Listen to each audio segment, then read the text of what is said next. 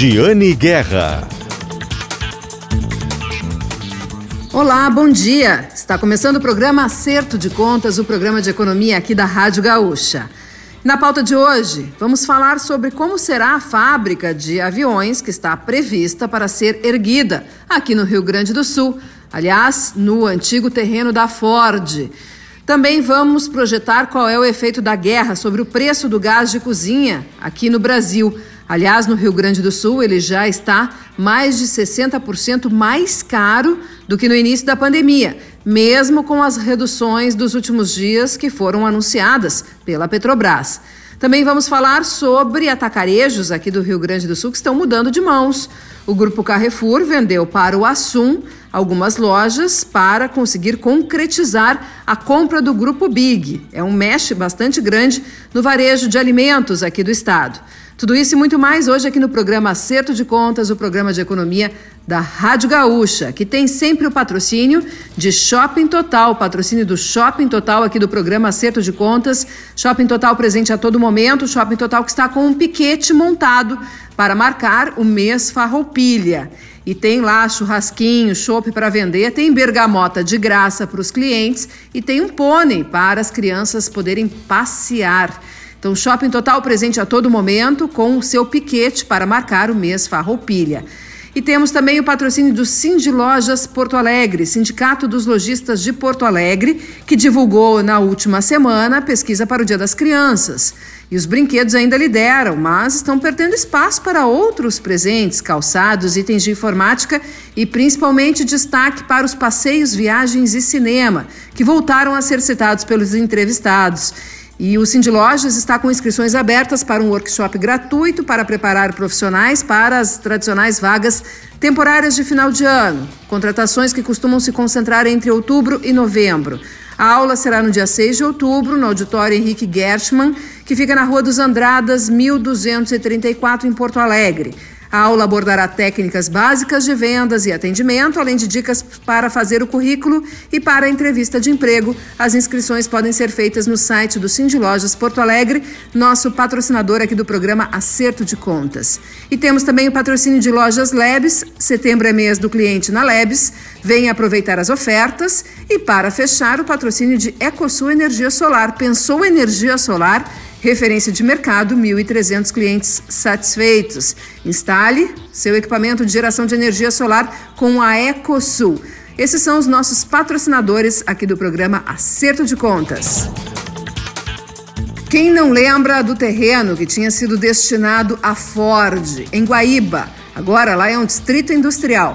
Pois então, a Ford não saiu, outras empresas, inclusive a Foton, que se interessaram pelo terreno também acabaram desistindo do projeto. Tem lá hoje uma unidade da Toyota, tem outras operações, mas agora, ao que tudo indica, teremos uma fábrica de aviões e um centro tecnológico neste terreno.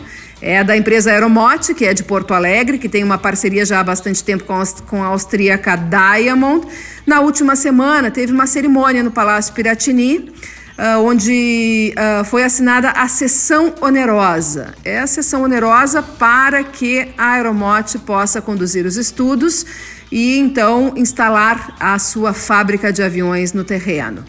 E eu estive lá, estive lá acompanhando essa cerimônia, conversei com ah, autoridades, conversei com o empresário da Aeromote para saber detalhes desse projeto, esse projeto bastante grande. Vamos ouvir agora as entrevistas, começando pelo secretário estadual de Desenvolvimento Econômico, Joel Marasquim, que construiu junto com a Procuradoria-Geral do Estado, procurador Eduardo Cunha da Costa, eh, essa, esse dispositivo da sessão onerosa. E ele explica para a gente por que esse dispositivo para evitar que aconteça como ocorreu com outras empresas que acabaram de acabaram desistindo de instalar o seu projeto nesse terreno. Secretário, qual é a diferença dessa sessão onerosa que foi assinada agora para os outros, outros documentos, as outras formas que o Estado conduziu a cedência do terreno para as outras empresas que, no fim, os projetos não avançaram? O PROED é um programa que já tem mais ou menos 30 anos. Né? Então é um programa que ele teve uma modernização, mas ainda possui gatilhos muito seguros na lei. O PROED, então, por exemplo, ele não permitia que empresas de logística se instalassem em distritos industriais do Estado. Na modernização do ano passado foi proibido, foi, foi permitido com 50% de desconto. Né? E 90% do valor da área já, é já havia esse desconto para indústrias tradicionais. O que, acontecia? Muitas empresas faziam reservas técnicas das áreas, iniciavam algum tipo de investimento muito pequeno, muito supérfluo, e ou desistiam do projeto, ou acontecia alguma coisa na economia e abandonavam o projeto. Então, essa, essa, esse gatilho novo da lei que foi desenvolvido, ele protege o Estado do Rio Grande do Sul e protege o investidor. Nesse um ano da sessão onerosa, que o investidor vai pagar um aluguel para essa área, ele então vai ter permissão do uso da área para análise de solo, análise de fundição, estudo de estrutura e licenças ambientais porque muitas vezes também acaba se esbarrando na licença ambiental.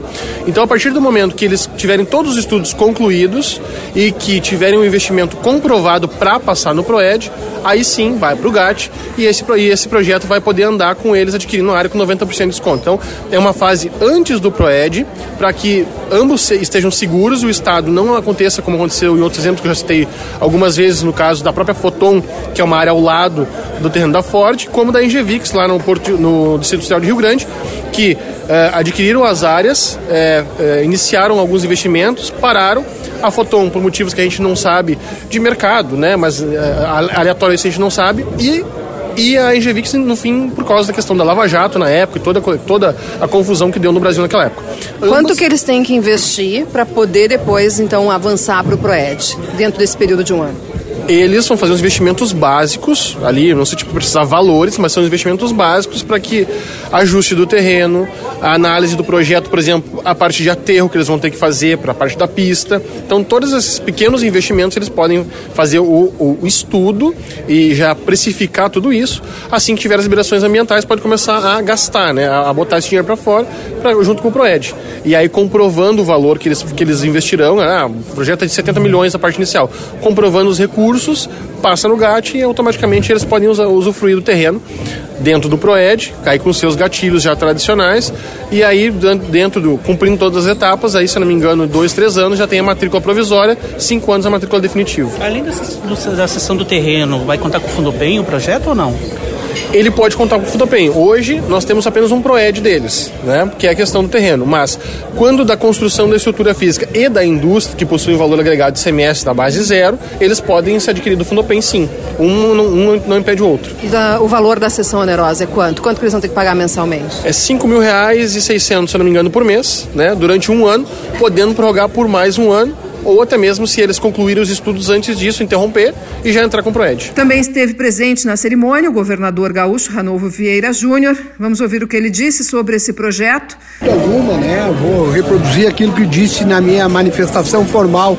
É importante, primeiro, porque é tecnologia, né? É inovação, é tudo dialogando com o que a sociedade quer. É geração de emprego, renda, significa geração, desenvolvimento econômico, desenvolvimento social. São 1.300 empregos diretos e indiretos. Investimento aí de cerca de 300 milhões de reais. E por fim, há de salientar também, né, que é uma área que lá atrás era para ter sido instalada uma montadora de veículos e que acabou é, não se realizando, não se concretizando, de uma certa forma frustrou a sociedade gaúcha naquele momento e agora nós conseguimos reverter esse quadro, é, trazendo para aquele local, instalando uma montadora de aeronaves. Eu conversava com o diretor presidente da Aeromote a ideia é início do ano de 2025 já estarem produzindo essas aeronaves aqui no estado do Rio Grande do Sul. Então é um momento ímpar, sem dúvida alguma, para todos nós. Governador, eu vejo duas pessoas que o projeto agora uh, andou mesmo porque o senhor abraçou ele. Por quê? Não, eu abracei o projeto, o governo abraça os projetos, né? De uma maneira ampla. É, é como eu disse, aquilo que traz desenvolvimento para o Estado, desenvolvimento tecnológico, desenvolvimento econômico, desenvolvimento social, geração de emprego e renda tem que ser abraçado. Efetivamente, nós temos tendo um olhar né, diferenciado. Tanto é verdade que no dia 29 de junho, há menos de 90 dias atrás, nós assinamos né, o, o termo de cooperação entre o Estado do Rio Grande do Sul e a empresa Aeromote. E hoje menos de 90 dias após, já é o segundo passo concreto, que é a cessão da área de 250 hectares à margem da BR-116, é, próximo da BR-290, próximo da BR-290, a, a 386 também, enfim, até em termos de logística, é um local apropriadíssimo para esse tipo de investimento. Então é por isso, com este olhar, é que o Estado vê, enxerga essa instalação de uma montadora de aeronaves e um centro tecnológico aeronáutico e tudo o que representa isso para a sociedade gaúcha. E ainda o prefeito de Guaíba, Marcelo Maranata, que destacou que nesse terreno que era para Ford já tem outras operações de empresas, inclusive a, a operação, a unidade da Toyota, onde os veículos são nacionalizados. E, aliás, ele destaca que a Toyota é a segunda maior geradora de impostos para o município de Guaíba. Vamos ouvir então o prefeito Marcelo Maranata. E aí, vamos enterrar esse sapo agora, prefeito? É um sapo é, para nossa cidade que nessa área como um todo sempre criou-se uma expectativa muito grande dos moradores. Apesar de ali a gente ter nessa área hoje a nossa segundo, nosso segundo maior faturamento que é a Toyota. A Toyota hoje nacionaliza todos os carros, todas as Toyotas é, Hilux SW4, ela é nacionalizada em Guaíba e é nesse terreno, é nessa área e é a nossa segunda maior receita do município hoje. A gente também tem ali dentro das PET, tem três grandes empreendimentos já nessa área. E claro que esse investimento da, da Aeromote, ele também tem o simbolismo né, de você trocar um negócio de um carro e ter ali uma aeronave e que não traz só a montadora de, um, de uma aeronave, traz também tecnologia, desenvolvimento, traz troca né, né, de ciência e tecnologia com outro país que vai apostar no Brasil também. Então isso vai desenvolver na nossa região uma cadeia né, de novos negócios, de novos empreendimentos, de uma, um, um, novo negócio. É isso que eu queria perguntar. Que novos negócios que vocês deslumbram que podem ser potencializados por esse investimento? Porque os empreendedores, por exemplo, falam que no início é uma aeronave que já existe, a combustão, enfim, que vai ser trazida para cá, que esse é um movimento padrão para esse tipo de investimento. Mas ele fala no futuro aeronaves a, elétricas, a hidrogênio verde, e isso exige uma tecnologia nova e provavelmente um entorno todo novo de investimento financeiro. A cidade já tem uma vocação por conta da nossa empresa de, é, de elevadores em fazer muita coisa de tecnologia nova para é, pro, os elevadores. E isso se tornou um hub de pequenas empresas que fabricam produtos para a tecnologia. E isso certamente vai potencializar esse mercado também. Claro que a gente está falando de uma aeronave início, né, de, de ponta da, da Diamond e que tende a trazer, inclusive, é, aeronaves para a Força Aérea, que é o que hoje eles fornecem na China. Então tem muito caminho a percorrer. Eles estão botando um primeiro, aterrizando uma primeira aeronave no Brasil e querem avançar no Brasil ao ponto de produzir toda a linha deles. Mas isso, claro, que tem o, o, a cidade, o Estado mostrar interesse, a gente ser ágil em liberar as licenças para que eles possam vir operar e o Estado brasileiro também abrindo portas, porque hoje só quem fabrica aeronave no Brasil é a Embraer. Né? E depois das autoridades, vamos ouvir o CEO da Aeromote, Guilherme Cunha. Ele detalha bem direitinho qual é a previsão de investimento, quais são os próximos passos, como já se prevê uma expansão da fábrica de aviões em Guaíba, os empregos e o investimento e o, como será a estrutura que a empresa pretende construir aqui na região metropolitana. Por que a escolha desse local, desse terreno? Ele é bem emblemático para a história do Rio Grande do Sul, para a história econômica né, aqui do estado. Por que vocês escolheram este terreno? Sei que tinha outras possibilidades, outras ofertas, mas vocês escolheram exatamente o terreno que, no momento da história, foi destinado a fora de um projeto que não saiu. Hoje costuma se dizer até que tem um sapo enterrado lá. Vocês vão desenterrar é isso? Com certeza.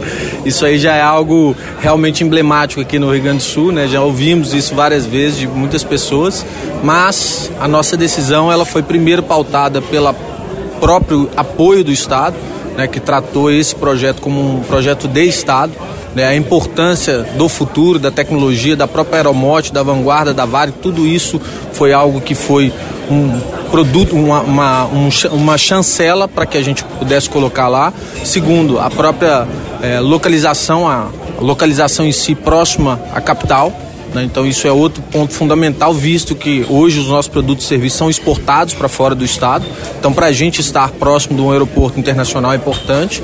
E o terceiro, porque a empresa nasceu aqui. Ela tem 55 anos de história e não seria justo a gente levar ela para outro local. E os prazos, quais são os prazos? Né? Essa sessão onerosa ela tem duração de um ano, pode ser menos, pode ser prorrogada por mais um ano, mas quando é que vocês vão, pretendem começar a erguer a fábrica? Tem ainda todo o processo de licenciamento, que com que prazos estão começando agora, tem, tem para começar a obra, para começar a produzir? É, o projeto ele já se inicializou, ele já foi startado há algum tempo, né, para ter uma, um estudo prévio não é algo que a gente conseguiria fazer sem ter um estudo prévio. E a partir desse dia, de hoje, o nosso momento é realmente começar a trabalhar nas licenças. Então, hoje, a, a, a participação do Estado é fundamental para próprio licenciamento de um empreendimento, empreendimento como esse, mas isso na nossa concepção hoje de schedule, de prazo, e até mesmo com os players que estão junto conosco, é que a gente consiga executar e ter as licenças prévias dentro desses 12 meses, né, inicializar a produção do que não somente de aeronave, mas como outros produtos que estão vindo junto em 2025. Quais são esses outros produtos? Algumas coisas são ainda é, ligadas à confidencialidade com outros players. Né? Hoje nós já temos, a, a Aeromote ela tem uma aliança estratégica com vários players da aviação e de defesa no mundo, os grandes players. Então nós não podemos aqui falar de todos eles, mas nós já temos hoje um acordo e um plano para começar de um produto que é um produto que a gente representa, que é da Diamond Aircraft, um avião né, de sete lugares que vai ser inicializado a produção. Mas como eu disse aqui, esse, esse produto ele é simplesmente o catalisador para um projeto muito mais macro e muito mais amplo. Para se você ter uma estrutura aeronáutica, você precisa começar com um produto e essa certificação é longa. Então, esse é o nosso grande ponto de atalho, é já trazer um produto pronto e uma transferência de tecnologia pronta para que a empresa esteja apta a, como eu disse aqui no discurso hoje, a estar no futuro com aeronaves de mobilidade autônoma, com propulsão de hidrogênio, propulsão, propulsão elétrica. Então, isso faz parte do futuro. Isso são, seriam aeronaves uh, elétricas e a hidrogênio, hidrogênio verde, essa é ideia, além de combustão? Hoje, isso é o futuro e nós estamos de olho nele. Né? Para você começar essa produção ou desenvolvimento, você tem que ter uma estrutura certificada aeronáutica para produção. E o que nós estamos fazendo hoje é começando uma estrutura aeronáutica produtiva, uma fábrica certificada, que amanhã ela pode produzir qualquer coisa. É possível detalhar a estrutura da fábrica? Vocês vão ter uma linha de montagem, imagino um centro de inovação, uma pista. É possível detalhar o que, consiste Sim, o complexo? Nosso, nosso planejamento é uma pista de até 1.800 metros. É, provavelmente isso já atende a grande parte do, da estrutura aeronáutica executiva no Brasil. Então esse é o plano. Terão hangares terão realmente centro de pesquisa e desenvolvimento de materiais, novos materiais, como grafeno, por exemplo, e outras, outros produtos novos, porque isso é realmente o que a gente planeja de futuro. Nós estamos analisando o que vai acontecer daqui a 10 anos, não o que está hoje no mercado atual. Porque a aviação em si ela demora para se concretizar em função de todas as barreiras técnicas de segurança que você tem que cumprir junto aos órgãos legisladores, como a ANAC, como o FAA nos Estados Unidos, o EASA na Europa. Então, se você não tiver isso pronto, você não consegue startar um projeto e não tem viabilidade para isso no futuro próximo. Presidente, desculpa, presidente, é, o, o, investimento, o valor do investimento e a repercussão é, econômica, tecnológica e social. É, o conceito do projeto, ele é um conceito de aerotrópico. Como é que nasce isso? Ele nasce de dentro para fora. Então, você tem um investimento agora que vai ser feito num primeiro momento de aproximadamente 300 milhões. Esse investimento vai ser para produzir, construir a fábrica, construir pista, hangares, fazer a parte básica da operação. Mas esse investimento ele não para, porque como é um conceito de aerotrópio que ele vai ser expandido à medida que se conclui as, as etapas, então o investimento ele vai, ele vai passar de bilhão. Quando? A gente vai agora depender de algumas demandas, não somente de mercado, mas como também parcerias que estão em vista para que isso seja colocado no papel e planejado, informado ao Estado. Se fala em 1.300 empregos. Onde seriam esses postos de trabalho? Que tipo de profissionais? o, os postos de trabalho eles vão ser grande parte especializado na área aeronáutica né, e muitos deles também empreendimentos correlatos que vão existir no local. Né, Para suportar um projeto como esse, você precisa de segurança, você precisa de um restaurante, você precisa de um pequeno hotel, porque vai, ser, vai existir centro de treinamento, então vai existir muita visita de é, proprietários, visita de pessoas que vão lá, né, na, não, não somente na fábrica, mas também utilizar o aeroporto, né, que é um aeródromo privado, não é para passageiros, mas que também vai ser necessário. Então, a estrutura de emprego ela é miscigenada, né, colocando que o principal realmente é na, na parte aeronáutica e, e, isso especializado e qualificado. Então, isso a gente vai precisar desenvolver alguns, é, algumas parcerias com algumas escolas e federações aqui para que haja essa formação e isso se torne novamente um celeiro aqui, como eu citei lá na antiga Vale. O mercado dessas aeronaves é interno ou exportação? Nosso projeto ele já é viável pelo projeto pelo mercado nacional, mas nossa objetivo e a nossa autorização é para exportar isso para os, os, países da América do Sul. Quantas aeronaves devem ser produzidas por ano, mais ou menos? Tem ideia? Uma, nesse modelo especificamente de 40 a 50 é a nossa faixa produtiva, mas a ideia é que nesse local exista várias linhas de produção, não somente essa aeronave. O senhor bem frisou, né, que uh, ele, ele, tem, ele deve ser expandido e vai depender da demanda e tudo, e não tem uma data uh, exata, mas dá para acreditar que seja essa expansão ainda nessa década, até 2030? Sim, com certeza, com certeza. Isso provavelmente já deve começar e a gente já vai ter. Até 2025 a gente já vai começar novamente com outro, ou antes disso, uma nova operação, uma nova linha de montagem. Porque não é somente aeronaves, nós temos drones, nós temos peças e produtos com, que, que para outros grandes fabricantes que a gente hoje já produz, já fornece. Então é, é realmente um, um, uma miscigenação de produtos aeronáuticos. Qual é a expectativa de faturamento por ano, tem ideia? É, a expectativa ali é de aproximadamente nesse primeiro momento de 300 a 500 milhões por ano. Esse então foi o presidente da Aeromote, Guilherme Cunha, e nós detalhamos com isso então como deve ser a fábrica de aeronaves em Guaíba, aqui na região metropolitana, fábrica da Aeromote, a sessão onerosa foi assinada. A FEPAM ainda não tem o encaminhamento da empresa, mas esse, é o que tudo indica, vai ser o próximo passo, né? o encaminhamento do licenciamento ambiental junto à FEPAM durante esse ano de duração da sessão onerosa entre a Aeromote e o governo do estado. Falar um pouquinho agora de varejo, né? Vamos falar um pouquinho de varejo. Três das quatro lojas vendidas pelo Carrefour ao Assum são da bandeira Maxi. E onde elas ficam? Em Santa Maria, na região central do estado, em Viamão e Gravataí, na região metropolitana. Elas ficarão abertas até 22 de outubro, quando passarão pela transformação. A Assum entrou recentemente no mercado de atacarejos com a marca Leve Mais. A quarta unidade ainda não é confirmada pelas empresas que estão comunicando os funcionários, mas ela fica na região metropolitana. O Carrefour disse ao programa Acerto de Contas que há a possibilidade de os empregados serem transferidos a outras unidades que a companhia francesa comprou do grupo Big. São 387, né? Mais de 100 aqui na região sul, incluindo os supermercados Nacional e os hipermercados mercados Big.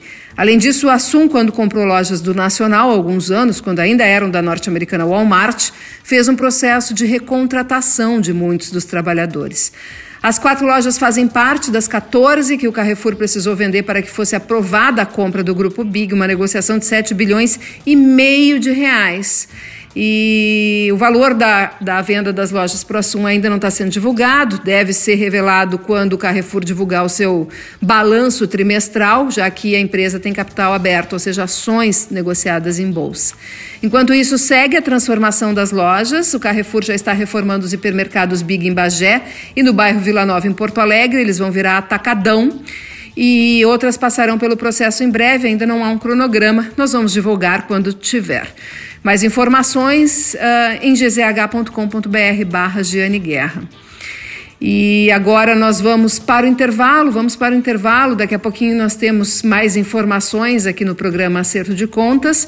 Vamos falar sobre o preço do gás de cozinha que disparou aí no último ano. Uh, aqui no Rio Grande do Sul, um aumento superior a 60%. É, desde o início da pandemia, desde o início da pandemia. Agora até teve reduções recentes, mas a alta ainda é muito forte e tem pressão, tem influência da guerra nos preços do gás, a guerra no leste europeu entre Rússia e Ucrânia. E esse foi o tema que nós tratamos com o representante do setor no podcast Nossa Economia. E nós vamos ouvir um trecho da entrevista daqui a pouquinho, depois do intervalo. Fiquem conosco, lembrando que o patrocínio do programa Acerto de Contas aqui na Rádio Gaúcha é do Shopping Total. Acesse o site do Shopping Total, se conecte com as lojas, vá ao Shopping Total, tem um piquete montado para comemorar o mês Farroupilha. Cindy Lojas Porto Alegre, Sindicato dos Lojistas de Porto Alegre, a melhor solução para o teu negócio. Também o patrocínio de Lojas Lebes. Setembro é mês do cliente na Lebes. Vem aproveitar as ofertas. E pensou Energia Solar, referência de mercado, 1.300 clientes satisfeitos. Ecosul Energia Solar. Também nossa patrocinadora aqui do programa Acerto de Contas. Nós vamos para o intervalo, voltamos daqui a pouquinho.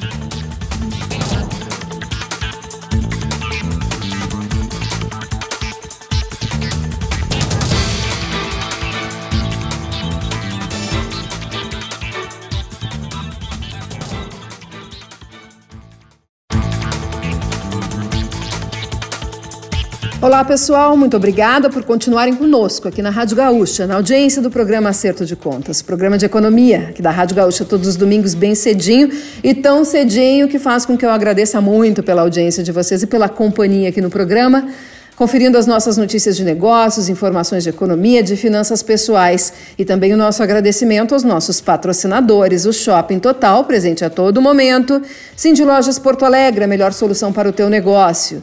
Setembro é mês do cliente na Lojas Labs, vem aproveitar as ofertas. E pensou energia solar, referência de mercado, 1.300 clientes satisfeitos. Ecosul Energia Solar. Agora nós vamos falar sobre o preço do gás de cozinha. O gás de cozinha desde, o, desde o início da pandemia, teve um aumento superior a 60% aqui no Rio Grande do Sul. Preço para o consumidor, uma alta bastante forte. O que será que está provocando isso? Né? Qual é a tendência? Aliás, a guerra no leste europeu, temos falado que, que a Rússia cortou o fornecimento de gás natural para a Europa. Como o gás natural influencia no gás de cozinha, que é o gás liquefeito de petróleo, o GLP? Qual é o impacto? Como o consumidor sentirá isso no bolso? E nós conversamos sobre isso com o presidente do Sindigás, Sérgio Bandeira de Melo, presidente do Sindicato das Revendas, Distribuidores de Gás, de GLP, gás liquefeito de petróleo aqui no Brasil. Vamos ouvir então um trecho da entrevista que ele deu ao podcast Nossa Economia de GZH. Tudo bem, Jane? É um prazer estar aqui com você e com os seus ouvintes. Bom, nós vamos uh, falar sobre um produto que afeta muito o bolso da população, que é o gás, né? principalmente o gás de cozinha. E o gás de cozinha até teve uma redução recente aí, mas ele acumula uma alta muito forte. Ao que se deve esse aumento de preço? Na verdade, Jane, sim, quando a gente fala do aumento de preço do gás de botijão, o gás de cozinha, o GLP, né, é, ele foi acompanhado por aumentos também de todas as outras energias, ou seja, a gente teve aumento da gasolina, aumento do diesel, aumento do gás natural, né, aumento da energia elétrica também.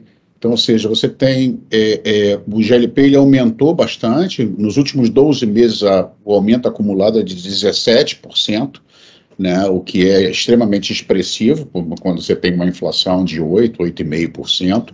Mas quando você compara o GLP ainda com outros energéticos, ou seja, com os energéticos que você teria opção de substituir, né? Você correr lá para air fryer para fazer o bife e etc, você vai gastar mais na energia elétrica. Então, quer dizer, você ainda tem um GLP, o GLP ele continua, o gás de botijão continua muito competitivo com as energias alternativas. O que se deve, na verdade, respondendo a sua pergunta, é o preço internacional, ou seja, no mercado internacional, esse, esses, essas commodities todas elas cresceram muito de preço. Você teve uma desvalorização do real frente ao dólar e um aumento de preço dessas energias todas, incluindo o GLP.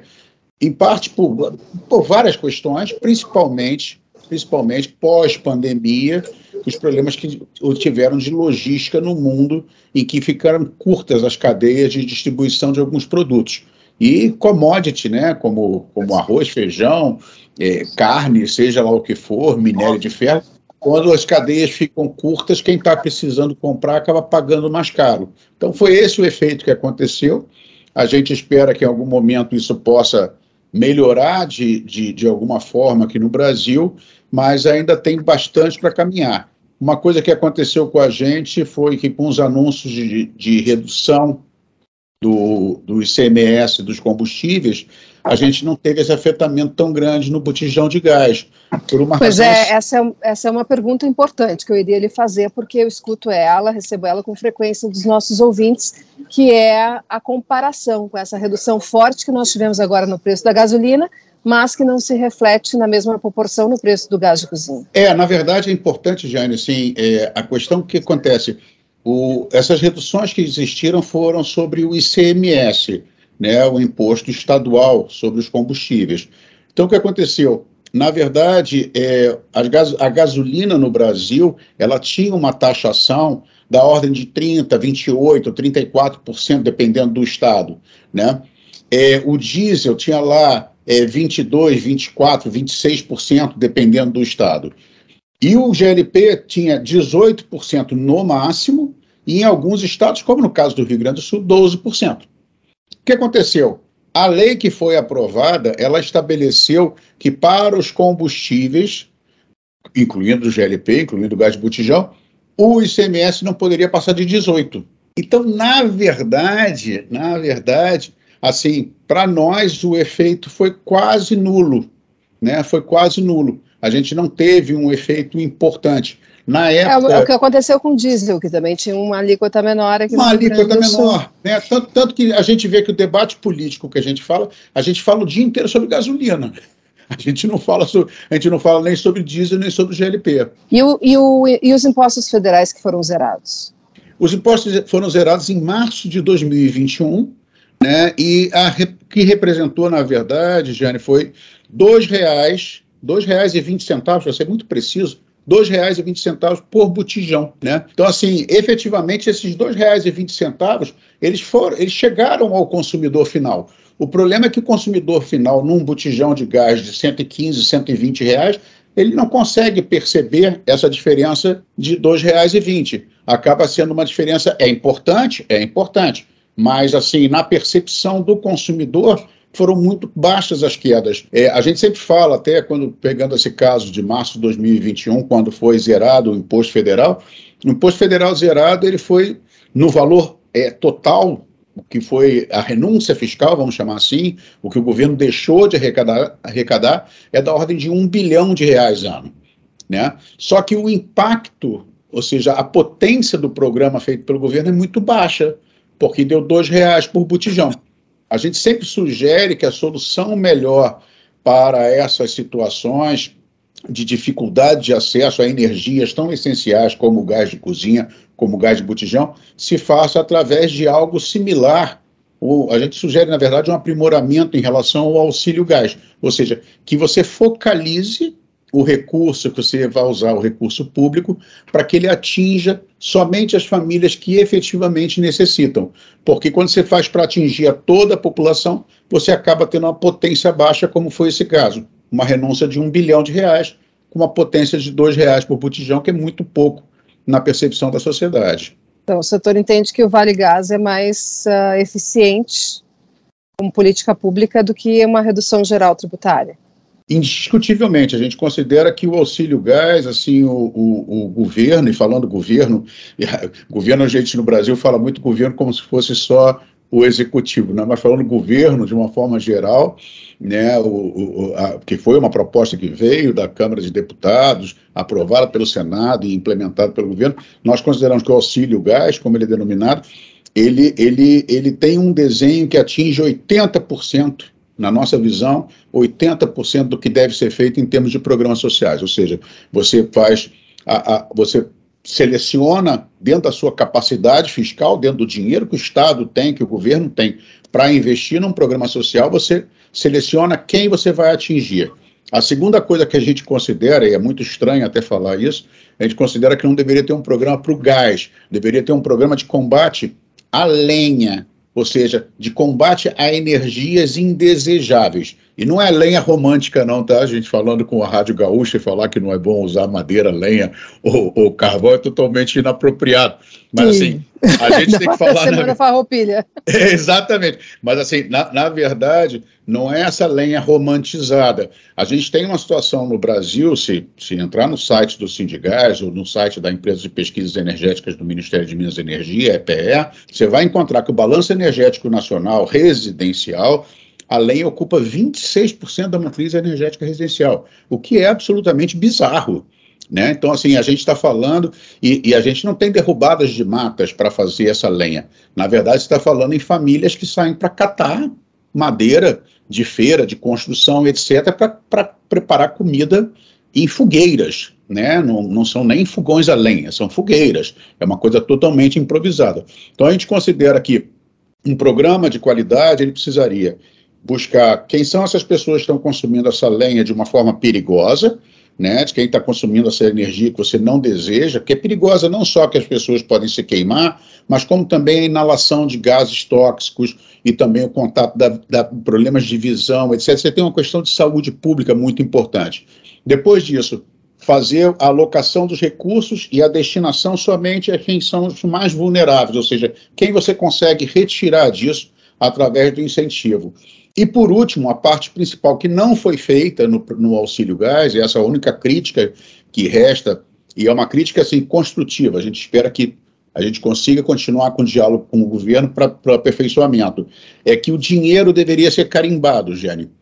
Na nossa visão, o dinheiro deveria sair para compra de energia elétrica ou para compra de gás, ou seja o que for, a energia que você quer que substitua. Porque no momento que está sendo entregue o dinheiro em espécie, as famílias estão fazendo a decisão do que é prioritário para elas. E efetivamente elas estão comprando é, lápis, caderno, é, é, é proteína, é, carboidrato, não importa, elas estão tomando a decisão do que é mais importante para elas. Mas você continua com o problema do gás inacessível para essas famílias. Então, assim, parecido com o Vale Transporte, a gente acredita que o dinheiro que for dado para um programa de combate à pobreza energética, ele deve ser direcionado com destinação específica. E, e além disso, né, de, de políticas públicas, uh, de que outra forma poderia se baratear o gás de cozinha? Que outros custos poderiam ser reduzidos? E até reforço, a gente já falou um pouquinho, o senhor já explicou um pouquinho, mas o que, que provoca a formação de preço do gás de cozinha? Vamos lá, a formação de preço do gás de cozinha, hoje você tem 50% do preço do o gás de cozinha que a gente recebe em casa, ele é, ele é, é preço na refinaria. Ou seja, então 50% dele é preço na refinaria, o restante disso, o restante do preço que a gente tem lá, desses 115, 120 reais que a gente encontra no mercado, em média, né, em média, é, é, composto de custos logísticos e resultado das empresas distribuidoras e das revendedoras. Ou seja, as distribuidoras são essas marcas que a gente conhece que, e que o Sindigás representa, essas, essas marcas mais famosas, que embalam o gás, colocam o gás e levam até seus revendedores. E os revendedores são os postinhos para onde a gente telefona pedindo gás ou pede pelo aplicativo, etc. É, os custos principais estão ligados efetivamente à cadeia logística, ou seja, nós somos um produto, diferentemente de gasolina e diesel, né, nós somos um produto que se aproxima um pouco mais de Avon e Natura, né? A gente entrega em casa, né? Porta a porta. São 34 milhões de botijões vendidos porta a porta, numa logística muito eficiente. Então, assim, o que nós temos, na verdade, é um custo logístico importante, um custo logístico importante para fazer chegar porta a porta. É a forma mais racional. Diesel. Gente... Diesel é um custo. Diesel é um custo, indiscutivelmente. No momento em que se anunciam quedas do preço do diesel, você potencializa, você potencializa que, que haja uma redução de custos para as nossas empresas. Então, diesel é importante, gasolina para nós é muito importante, para nós distribuidores nem tanto, mas para o revendedor, lembrando que o carrinho que vai na sua casa, que vai na casa do seu ouvinte, geralmente é um carro de pequeno porte. Então, carro a gasolina. Então, quer dizer, gasolina e diesel impactaram muito no aumento de custo desse serviço de distribuição, revenda, logística, entrega porta a porta. Então, assim, É mão de obra também, porque você tem é um setor de, de mão de obra intensiva. Então, assim, a gente tem oportunidade de ter reduções dos preços se a gente conseguir efetivamente é, otimizar a logística e ter também redução nos custos dos combustíveis. Os veículos subiram de preço alucinadamente, né? Então, você pensar no momento de reposição de caminhões, de reposição de, veículos de pequeno porte para entrega, também a gente tem um baita desafio aí, e tudo isso está dentro dessa, dessa precificação. Mas é muito importante fazer um comentário. O preço do GLP, assim, para o teu ouvinte entender bem, o preço do GLP ele é livre em todos os elos da cadeia. Então, assim, o consumidor final ele tem um papel importante. Tá? Porque a gente fala muito do preço do GLP, preço do botijão de gás, e o consumidor, o teu ouvinte, ele, ele ouve, aumentou, baixou, etc., e ele trata como se fosse conta de luz e de água. Não é preço controlado. Ele tem um papel importante. Então, a gente sempre faz uma recomendação que é a seguinte: você, consumidor, que está nos ouvindo agora, é, ao momento de comprar, dentro da sua marca de preferência, você tem uma marca de preferência, você confia, etc., e também dentro de um ou dois revendedores que você, é, dois ou três revendedores que você confia também, que você tem lá o imã de geladeira na porta da tua geladeira, liga, pergunta, pergunta como é que está o preço, como é que é a condição de entrega, etc. Não se seduz ao preço mais barato simplesmente, porque você pode querer uma entrega mais rápida para a sua conveniência, mas pesquisa, negocia, é, veja uma forma de pagamento. É, a gente tem hoje, até dentro disso que o senhor está falando, hoje, segundo a Agência Nacional do Petróleo, a gente tem aqui no estado preços entre 93 reais e 140 reais, né? Então faz uma, é uma diferença bem grande. E até assim, 114 reais seria a média. Antes de, da pandemia, nós tínhamos aqui no estado um preço médio em torno de 70 reais. Sim. Né? Então, assim, é um aumento forte, claro, a gente teve uma inflação forte nesse período também, mas é um aumento bastante forte, né? Então, e é um item que pesa muito na, no orçamento da família de baixa renda. Qual é a tendência, presidente, para esses preços? Oh, em, termos, em termos de reais, a gente não vê nenhuma tendência de queda importante nos, nos próximos meses, mesmo porque a gente continua tendo uma crise importante no, no, leste europeu, ou seja, com a guerra da Ucrânia. Então, assim, é um fato importante nas cadeias de suprimento. A gente vem se aproximando, o nosso verão vem se aproximando, é, mas em contrapartida, isso vem um inverno no hemisfério norte. E o produto, o GLP, é. é consumido para inverno. Pois é, isso aí é, o corte no fornecimento da Rússia para a Europa de gás afeta o nosso gás de cozinha aqui? Vamos lá, de alguma forma, sim, indiretamente, né? O gás, o gás, o, o gás que eles cortam lá, o, o risco de corte ou de, de, de, de, de diminuição do suprimento, né, de alguma forma, que já está acontecendo, faz com que o preço do gás natural suba, né? E o GLP não é gás natural, né? O GLP ele é butano e propano e o gás natural é metano, né? Mas quando você faz com que o gás natural suba, as energias concorrentes a ele, elas sobem também, porque na verdade fica mais ou menos como sem justificativa né? Por que, que você vai, você que tem GLP no poço, lá, você que é dono de um poço de petróleo e tem GLP prontinho, ou dono de uma refinaria, tem GLP prontinho para entregar, por que, que você vai vender esse, esse energético barato se o teu concorrente subiu muito? Então, assim, a, a, o que vem acontecendo, as pressões para subida de preço estão dadas, né? ou seja, as condições estão dadas porque você tem essa possibilidade de encurtamento do fornecimento de gás natural. Então, sim, o inverno no hemisfério norte ele já é severo por natureza para o nosso produto, porque no, no, a gente tem que lembrar que nos Estados Unidos e na, na, na Europa, de uma forma geral, se usa muito calefação, ou seja, os invernos são muito mais rigorosos que os nossos, então você tem uma cultura de aquecimento interno nas casas, e o GLP é um dos produtos muito utilizados para o aquecimento interno. Então, assim, o, o simples, o, o, simples aumento de demanda durante o inverno no hemisfério norte já, já cria uma tendência de subida de preço no mercado internacional. Com o, é. caso, com o caso de encurtamento da cadeia de suprimento de gás natural, isso pode piorar. Mas, na verdade, sim, respondendo, a gente, é, é, a gente, acredita numa estabilização dos preços atuais. A gente não acredita, a gente, eu só não vejo, assim, a curto prazo, a médio prazo, uma tendência de diminuição do preço. E, bom, em relação a, a, o que, que, define preço aqui. A gente acompanha que a Petrobras eventualmente faz o anúncio de, de preço de GLP, né? Que vai ser vendido para as distribuidoras. É só a Petrobras que define esses preços ou tem algum outro fornecedor aqui no mercado?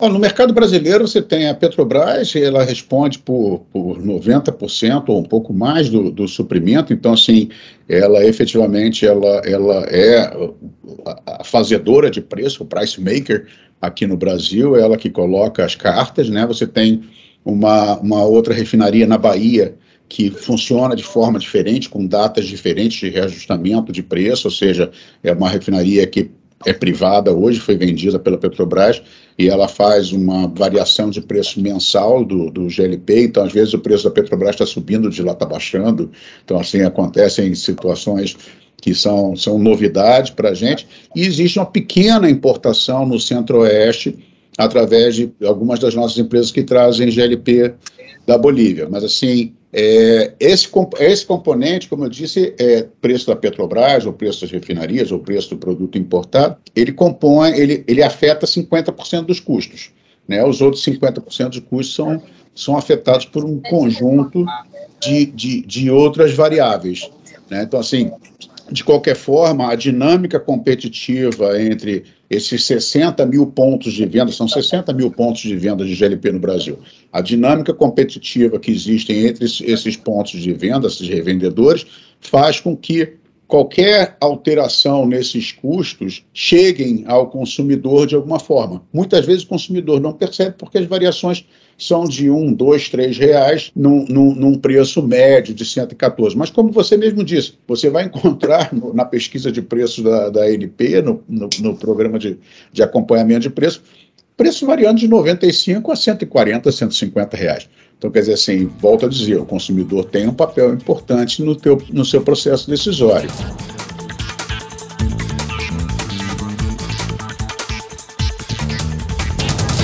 Essa então é a entrevista com o presidente do Sindigás, Sérgio Bandeira de Mello, ao podcast Nossa Economia de GZH. Você pode conferir nas plataformas de áudio, nas suas plataformas de áudio preferidas. O podcast Nossa Economia tem o patrocínio de cartórios de protesto do Rio Grande do Sul. Você pode também conferir os episódios anteriores. Toda quinta-feira tem um episódio novo. Nós já falamos sobre hidrogênio verde, sobre a revitalização do Nova Olaria, sobre a Nogbauer, uma marca de chocolate de 130 anos que vai expandir a sua fábrica, sobre preços de combustíveis. Volta e meia falamos sobre os preços dos combustíveis no podcast Nossa Economia. Inflação dos Estados Unidos, Bitcoin, tudo que impacta o nosso bolso, tudo que tem reflexo na nossa economia, nas nossas empresas, nos nossos empregos, é assunto do podcast Nossa Economia. Confira lá na sua plataforma de áudio preferida. E por hoje nós ficamos aqui, por aqui, no programa Acerto de Contas, que tem o patrocínio de Shopping Total presente a todo momento. Vá ao Shopping Total conferir o piquete montado para o mês Farroupilha. Tem bergamota de graça tem chopp e churrasquinho para vender e tem passeio de pônei para as crianças no Shopping Total. Cindy Lojas Porto Alegre, a melhor solução para o teu negócio. Cindy Lojas Porto Alegre está com inscrições abertas para um workshop gratuito para preparar profissionais para as tradicionais vagas temporárias de final de ano. As inscrições são no site da entidade. A aula será no dia 6 de outubro, com técnicas básicas de vendas e atendimento e dicas para fazer o currículo e para a entrevista de emprego. Também Patrocinador aqui do programa Acerto de Contas, Lojas Labs. Setembro é mês do cliente na Labs. Venha aproveitar as ofertas. Lojas Labs em expansão no Rio Grande do Sul, em Santa Catarina e mais recentemente entrou no Paraná. E para fechar o patrocínio de EcoSul Energia Solar. Pensou energia solar? Vá na EcoSul Energia. Referência de mercado. 1.300 clientes satisfeitos. EcoSul Energia Solar, também nossa patrocinadora aqui do programa Acerto de Contas, que tem na produção Guilherme Gonçalves e Daniel Giussani, tem na técnica Renato Silva e Daniel Rodrigues e na edição de áudio Douglas Weber, que voltou de férias. Um ótimo final de semana para vocês, um domingo perfeito até semana que vem e comportem-se.